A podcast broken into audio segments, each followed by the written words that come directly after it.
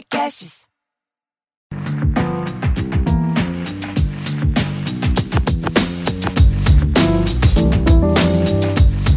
Oi, gente, sejam bem-vindos. Esse é o primeiro episódio do podcast Afrofuturo. Eu estou muito feliz de poder receber vocês aqui.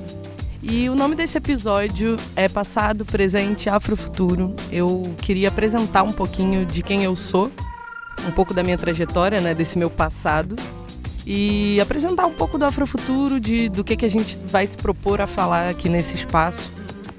E esse espaço está sendo possível graças a uma parceria incrível com a Olá Podcast. Então, estou muito feliz que a gente está aqui hoje, que a gente começa essa nova trajetória de ter um espaço para conversar sobre questões relacionadas ao afrofuturismo e a, também a cultura africana, né? Não dá para a gente falar de uma coisa sem falar de outra.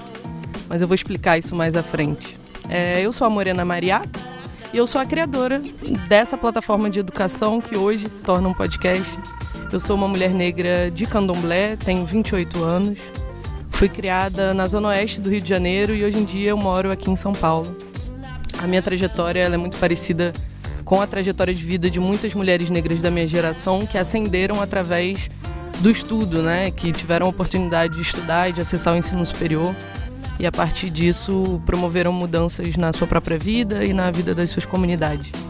Eu comecei a trabalhar no final da minha adolescência e já fui de tudo que vocês pensarem, de vendedora a garçonete, auxiliar de creche, animadora de festa, até umas coisas engraçadas eh, assim também. E aí, em 2017, eu tive a oportunidade de entrar na graduação de estudos de mídia na Universidade Federal Fluminense. E aí, no ano passado, eu precisei interromper esse momento acadêmico da minha vida quando eu descobri uma gestação. E essa gestação causou muitas mudanças na minha vida. E é justamente por causa dela que eu vim morar aqui em São Paulo para formar essa família e empreender esse projeto futurista incrível que é ser mãe de alguém, né? Que eu acho que é o maior projeto da minha vida, criar essa pessoinha aí para o futuro, para deixar um mundo melhor do que a gente tem hoje, né? Nessa trajetória profissional, é, eu depois de ter passado por todos esses empregos que eu falei aqui para vocês, que me moldaram muito também e me fizeram aprender bastante coisa. Eu também fui coordenadora pedagógica de alguns projetos sociais, é, fundei um negócio social ligado à produção audiovisual e democratização de ferramentas de produção para criadores de conteúdo negros eu integrei também a equipe de comunicação de uma ONG ligada ao combate ao racismo no mercado de trabalho e trabalhei na coordenadoria de promoção de políticas de igualdade racial lá na Secretaria Municipal de Cultura do Rio de Janeiro. Né? Foi uma das minhas últimas experiências profissionais antes de me tornar profissão mãe. eu falei bastante coisa de mim, né? Mas agora eu quero falar é do Afrofuturo, que é o que interessa que apesar dele ter nascido de mim, ele não sou eu, ele é um filho, digamos assim. É, no processo, nesse processo de reconhecimento do que quer dizer ser uma pessoa negra aqui no Brasil, eu fui me entendendo e tendo acesso a muitos conteúdos e muitas reflexões importantes, tanto no, espaço da academia quanto nos espaços é, de militância, projetos sociais e, enfim, na minha trajetória eu tive contato né, com essas reflexões e, e com muitas pessoas que me inspiraram, muitas referências. E a partir desse contato com essas referências eu fui construindo é, um pensamento, né, digamos assim. E eu comecei a escrever sobre afrofuturismo e sobre conhecimentos ligados à cultura africana que eu achava muito interessantes e que de uma certa forma mudaram a minha vida assim eu deixei de ser a pessoa que eu era e me tornei uma pessoa muito maior, digamos assim, muito melhor do que eu era depois que eu tive acesso a esses conteúdos e essas, essas reflexões. E é um conteúdo que eu amo criar, né? Eu comecei a escrever isso em 2018 e aí em 2019 eu tive a oportunidade de participar do TEDx Laçador para falar um pouco de como esse conhecimento transformou minha vida e a partir daí eu resolvi que eu queria fazer isso mesmo e que isso era uma reflexão importante o suficiente para dar conta do meu propósito de vida, né? Eu não sou escritora, mas a escrita e a leitura tiveram um papel muito fundamental na minha trajetória e na minha formação humana, né? Eu me tornei uma pessoa muito melhor lendo e escrevendo. E aí, depois dessa experiência no palco do, do TED, eu resolvi criar a imersão do Afrofuturo, que foi um, uma espécie de formato educativo é, que eu empreendi. E a partir dessa imersão, a gente, no Rio de Janeiro, formou uma, uma comunidade. Aí aqui em São Paulo as pessoas começaram a pedir também, vem para cá. E aí eu vim para cá e fiz algumas edições dessa imersão ao longo de 2019 é, todas elas lotadas. As pessoas queriam muito saber o que, que era. Afinal, o afrofuturismo é de comer, é de ver, é de quê? Como é que faz com isso aí? O que, que é isso? E aí essas edições das imersões foram acontecendo de maneira muito espontânea e orgânica. E aí quando eu resolvi que eu queria estruturar mesmo esse projeto, transformar esse projeto em algo sustentável, né, que eu conseguisse fazer por mais tempo e, e que ele de alguma forma se bancasse, eu descobri a gestação no fim do ano passado. E aí essa pequena bebê surpresa veio e transformou tudo. Então, esse novo formato aqui da gente estar tá conversando num podcast, ele é fruto também dessa minha trajetória de vida, né? Dessas coisas que aconteceram no meu caminho e que viraram as coisas de cabeça para baixo. A gente está aqui agora nesse espaço online para conversar sobre esses assuntos que antes a gente conversava muito mais ao vivo. E eu estou super feliz, eu espero que esse primeiro momento seja o primeiro de muitos e que esse espaço aqui de troca seja muito fértil para todos nós, para mim e para você que está aí me escutando.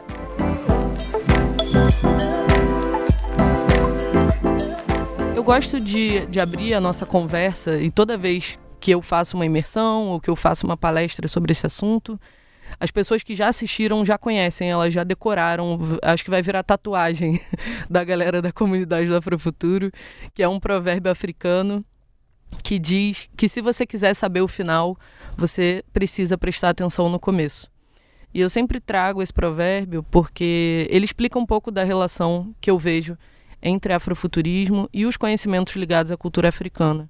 Muita gente me pergunta por que, que eu falo das duas coisas juntas e não separadas, né? Porque são conteúdos muito densos e grandes para serem tratados juntos. Mas a verdade é que uma coisa não existe sem a outra, né? Não dá para a gente falar do que seria um, um futuro negro sem falar de que cultura a gente está falando, né? Quais são as referências, os valores que estão por trás da cultura africana e que, de uma certa forma, embasam a reflexão sobre afrofuturismo. Então, eu com esse conteúdo eu quero que a gente consiga fazer uma ponte aqui, né? Que que de fato nos leve a entender quem a gente foi, para que a gente consiga ter essa consciência do que foi feito de nós ao longo do tempo, historicamente, né, do processo dos processos sociais que construíram essa sociedade onde a gente vive hoje, para que a gente também consiga entender o que, que a gente quer desse futuro, né? E consiga refletir de uma maneira honesta. Acho que principalmente é isso que a gente consiga ter a honestidade de entender quais são as nossas os nossos atravessamentos nessa nesse processo todo, né? O que daquilo a gente quer mudar e o que daquilo a gente quer manter. É muito importante que a gente consiga fazer essa reflexão. Então, meu compromisso com você é trazer todo e qualquer assunto importante para essa construção de quem a gente quer ser, com esse olhar especial a partir desses interesses e dessas referências da cultura africana. Esse é o compromisso que eu estou estabelecendo hoje aqui, um pacto que a gente está fazendo a partir desse primeiro episódio e que a gente consiga construir essa relação aqui que eu já estou adorando. É, algumas perguntas que eu elaborei para a gente pensar é, sobre essas questões do futuro, né? Mas são questões que são caras para mim e que eu gostaria de colocar aqui para você, para você refletir também junto comigo e ver se elas fazem sentido para você. Né? Como essa cultura que é nossa e que nos atravessa, que nos acompanha na nossa história familiar, na nossa ancestralidade, como essa cultura vê os nossos desafios, né? Esses desafios que a gente tem pela frente, que são muito diferentes dos desafios que a gente tinha no passado. É, e como a gente pode solucionar esses problemas, enfim, que a gente tem hoje, de uma forma coerente com essa cultura, sabe? Então, esses valores, como a gente se movimenta a partir deles e cria soluções que sejam que sejam coerentes com esses valores, né? E muitas dessas perguntas são importantes para a gente se questionar sobre aquilo que a gente não quer ver, sobre aquilo que a gente quer mudar na nossa sociedade. Então, é, eu estou jogando essas questões aqui mais para a gente refletir junto, né? Quais os conhecimentos sobre o nosso passado a gente precisa obter para construir esse futuro que seja coerente com os nossos valores? Enfim, Essas perguntas são as motivadoras dessa construção aqui que a gente vai fazer. E aí, o assunto de hoje é, afinal de contas, o que é afrofuturismo? Essa é a pergunta de um milhão de reais, essa é a pergunta que todo mundo quer responder. E essa é a pergunta que tem respostas variadas e complexas, né? Não é uma, uma pergunta com respostas prontas, simples e fáceis, tipo miojo, que a gente entrega em três minutos. Não dá. Então é por isso que a gente vai hoje conversar um pouquinho mais sobre o que é o conceito, entender um pouco mais da abordagem que eu me propus a trazer aqui para você nesse diálogo e como a gente vai conversar a partir de agora sobre afrofuturismo. Afrofuturismo é um termo que foi cunhado por um pesquisador norte-americano branco chamado Mark Derry na década de 90. Ele escreve um artigo chamado Black to the Future. E nesse artigo, o Derry analisa a presença de questões da população afro-americana nas narrativas de ficção especulativa.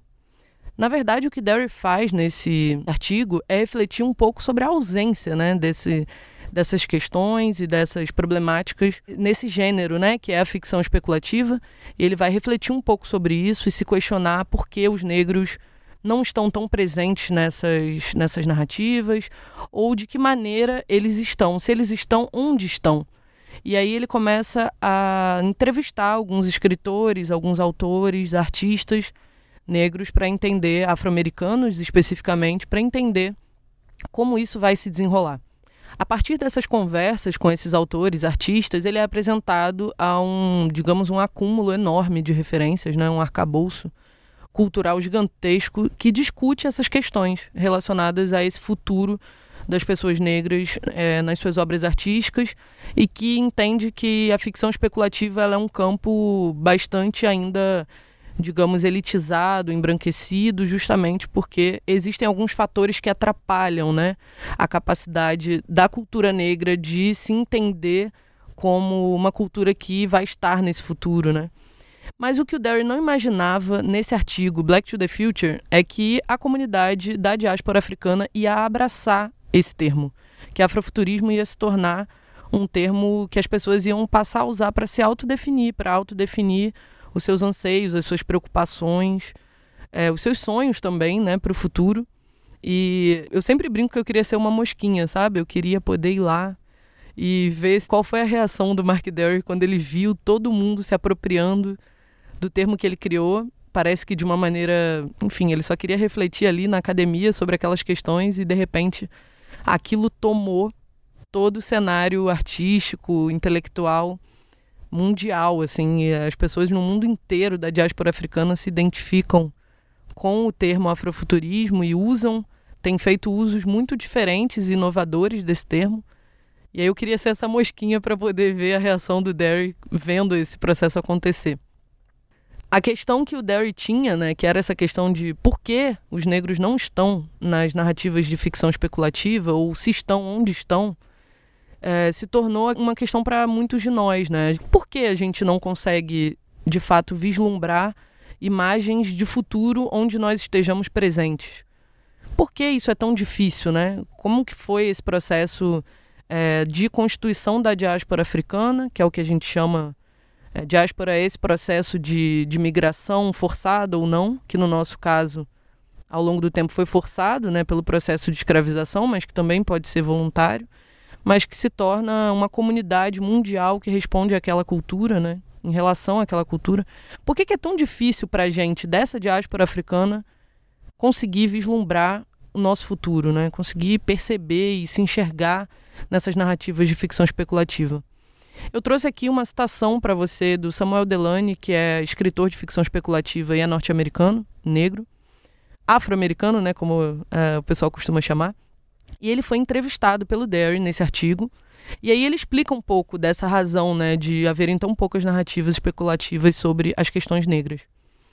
O Delany vai dizer o seguinte: a razão histórica para termos sido tão empobrecidos em termos de imagens futuras é porque, até muito recentemente, como uma população, nós fomos sistematicamente proibidos de ter qualquer imagem do nosso passado. Eu não tenho ideia de onde na África os meus antepassados negros vieram, porque quando eles chegavam ao mercado de escravos de New Orleans, os registros desse tipo de coisa eram sistematicamente destruídos. Se eles falassem a sua própria língua, eles apanhavam ou eram mortos. Quando de fato nós dizemos que esse país foi fundado na escravidão, nós devemos lembrar que queremos dizer especificamente que ele foi fundado na destruição sistemática, consciente e massiva das reminiscências culturais africanas. Esse trecho é uma citação da tradução da Kênia Freitas e do José Messias, num artigo que você acha em PDF na internet com maior facilidade, chamado O Futuro Será Negro ou Não Será? Afrofuturismo versus Afropessimismo As Distopias do Presente. Esse artigo é, da, da Quênia vai falar um pouco dessa definição do que é o afrofuturismo, e, mas eu acho muito interessante essa reflexão do Delane, porque o que ele vai dizer é que esse processo de apagamento histórico, da gente não saber de onde a gente veio, hoje qualquer pessoa da diáspora africana que, que é fruto de, desse processo de escravização não sabe de onde veio, né? Os nossos colegas que vieram da Itália, da China, do Japão, a maioria consegue descobrir é, de onde, de que pedaço daquele território a sua família veio e essas pessoas, como nós, não conseguem, né? Porque a gente teve esses registros apagados e, e isso foi não foi uma coincidência. É isso que o Delane está falando. A gente teve um processo de destruição que fez parte do sistema. Aqui no Brasil a gente teve a queima dos documentos, né? pelo nosso querido Rui Barbosa, que fez esse processo de queimar os documentos relativos à escravidão de entrada de, de escravizados africanos, e aí a gente perdeu todo esse, essa, toda essa oportunidade de saber de onde nós viemos. Então, é um pouco disso que o Delane está falando nessa citação. E a Kênia, ela vai além, ela vai definir afrofuturismo como um movimento, né? Um movimento muito plural, que é multifacetado, ele não tem somente uma área, digamos, de influência, que ele pode ser estético, pode ser político, mas também é um movimento crítico, né? Um movimento de pensamento e que se estende para muito além da moda e da arte, que é geralmente onde a gente vê as principais referências afrofuturistas hoje na cultura, digamos, na cultura pop, né, mundial. A gente vê cantores e cantoras é, utilizando bastante da estética afrofuturista. Nos Estados Unidos a gente vê bastante a Janelle Monáe usando signos afrofuturistas, aqui no Brasil a Xênia França, mas vai além, é isso que a Kênia está falando nesse, nesse artigo, né? Ela vai definir esse movimento como um movimento que afeta o nosso comportamento, né? E eu diria que nos faz tomar consciência desse nosso processo de ignorância mesmo do nosso passado antes da colonização, o que, que existia na África, né? A África não é um país, né? Que tipo de cultura tinha naquele lugar? Então, o afrofuturismo ele nos faz questionar essa nossa ignorância. Por que a gente não conhece a cultura africana antes do processo de escravização? E faz a gente se mover para essa mudança, né? Para a gente se questionar, procurar, correr atrás desses conhecimentos e também para promover uma certa uma certa alteração, transformação nesse cenário atual no qual a gente está inserido e para que a gente consiga de fato vislumbrar esse futuro, né? Conseguir vislumbrar essas imagens de futuro onde a gente está presente e onde a gente está presente de uma forma que a gente acredita e não através das narrativas, enfim, distópicas de morte, destruição, fim do mundo, fome generalizada e tudo mais, né? Gosto muito também da definição do termo afrofuturismo que a Ingrid Lafleur, curadora de arte afrofuturista, ela traz para gente no livro da Itasha Womack, uma pesquisadora também afro-americana, e ela diz assim: Eu geralmente defino o afrofuturismo como uma forma de imaginação de futuros possíveis através de uma lente cultural negra. Essa tradução é livre, tá, gente? O livro está em inglês, mas você encontra por aí também para comprar na Amazon e em outras livrarias que entregam aqui no Brasil, apesar de ser um livro que não, que não vende nas livrarias aqui. E esse livro ele faz um apanhado do que é o afrofuturismo, esse movimento de ficção especulativa e, e também uma abordagem mais crítica do que é o movimento. E a Ingrid ela fala isso nesse livro tentando dar uma certa definição, né? Ela, ela traz um, um entendimento de que a forma de imaginar o futuro ela pode ser feita através dessa lente cultural negra. E aí, uma das últimas grandes questões que eu relaciono ao afrofuturismo é esse próprio exercício que a gente faz de acreditar num futuro é, que seja bacana para nós, né? Eu acho que essa habilidade a gente precisa desenvolver. Como Delane diz, essa, essa incapacidade que a gente foi foi desenvolvendo ao longo do tempo, foi de tanto a gente ser exposto a narrativas pejorativas sobre o que é ser negro, sobre a cultura negra no geral. Então eu acredito que seja muito importante a gente começar a fazer o exercício de acreditar nesse futuro, num futuro que seja bacana, positivo para nós, né, e que a gente esteja de fato vivo nesse futuro e não só sobrevivendo, mas também entendendo a vida como essa oportunidade incrível de ser alegre, né, de ser feliz e de ter oportunidade de experienciar coisas para além do sofrimento, né? que, que vem nessa narrativa hegemônica aí sobre escravidão, sobre preto ser tudo ser feio, ser ladrão, a gente começa a redefinir esses estereótipos, essas formas de enxergar a cultura negra e africana e começa a criar um novo, uma nova imagem desse futuro, né? Um novo panorama, fazer um desenho diferente do que, que a gente quer. Eu acredito também que afrofuturismo é muito sobre esperança, porque a gente vive um pouco desesperançado no mundo de hoje, né? Um mundo bastante duro conosco. Então, muito importante a gente conseguir criar esperança. E, e aí eu trouxe uma definição minha aqui própria, bastante livre. Afrofuturismo para mim é ter a ousadia de sentir esperança e ter a audácia de sentir alegria. Bom, eu não sei se deu para você entender exatamente o que é afrofuturismo. Essa não é uma resposta definitiva, mas acho que foi importante para a gente trazer aqui pessoas que escreveram, que, enfim, é, de alguma forma estabeleceram academicamente o que é esse termo, para a gente conhecer também a origem histórica dele e conseguir se localizar nesse movimento, né? Quem somos nós aqui nesse Brasil querendo falar de afrofuturismo, quais são as nossas questões, anseios e sonhos para esse futuro. Por hoje é só sobre esse assunto, mas eu gostaria, antes de ir embora, de deixar aqui uma dica. E a dica Afrofuturo de hoje é a série recentemente lançada na Netflix Quem Matou Malcolm X, que retrata o assassinato de Malcolm, uma grande liderança negra mundial pelos direitos civis norte-americanos, que em 1965 é assassinado nos Estados Unidos. Essa série ela vai elucidar as falhas desse processo e o que está por trás das condenações geradas por esse caso. Eu já estou deixando essa dica aqui como um spoiler dos próximos episódios, porque a gente vai ter conteúdo falando sobre o Malcolm provavelmente aí em maio, porque é quando completa aniversário dele, né? E eu vou trazer uma convidada especial para a gente conversar sobre isso. É isso, espero que vocês tenham gostado do primeiro episódio, que esse seja o primeiro de muitos. Não deixe de seguir a gente lá no Instagram, arroba Futuro. Se você quiser saber mais da minha vidinha pessoal, eu tô lá também no arroba Morena Maria, Maria com H no final, hein? No Instagram, e aí você pode acompanhar os conteúdos e também comentar, vir conversar comigo. E fica à vontade para me mandar e-mail, para sugerir temas aqui pro podcast, tá? Manda lá pra gente no falhafrofuturo.gmail.com. A gente se vê num futuro próximo. Um abraço.